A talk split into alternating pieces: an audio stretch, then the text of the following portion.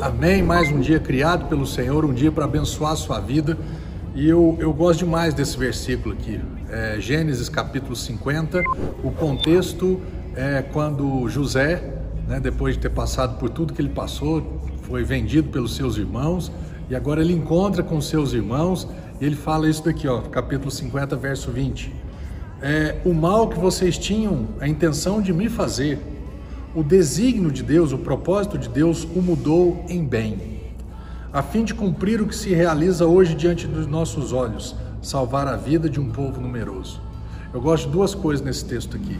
Primeiro, José não ficou, é, ele não se importou, ele não ficou amargurado, ele não ficou ressentido, ele não ficou guardando rancor no coração dele, raiva por aquilo que os seus irmãos fizeram contra a vida dele. Então ele fala assim: vocês tinham, vocês tiveram uma intenção má, vocês tiveram uma atitude ruim contra mim e Deus reverteu em bênção. Ou seja, em primeiro lugar, para mim e para você, independente do que as pessoas possam fazer, o mal que elas intentam contra a sua vida, tenha sempre essa certeza de que Deus está do seu lado e que o Deus ele é capaz de, de transformar mal em bem, transformar maldição em bênção. E outro ponto aqui muito bacana, que ele faz isso com um propósito. Qual o propósito? Que vidas sejam salvas, vidas sejam curadas, restauradas. Que você e eu estejamos sempre alinhados a Deus com esse propósito. De que? De que vidas sejam transformadas, vidas, vidas sejam salvas.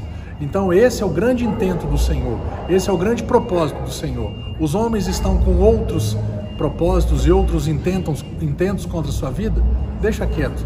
Não entra nessa, nessa peleja não, nessa demanda não. Fica focado no Senhor, porque Ele está do seu lado e coisas boas vão acontecer na sua vida, porque Ele é bom e Ele é poderoso para reverter o mal em bem, a maldição em bênção. Amém?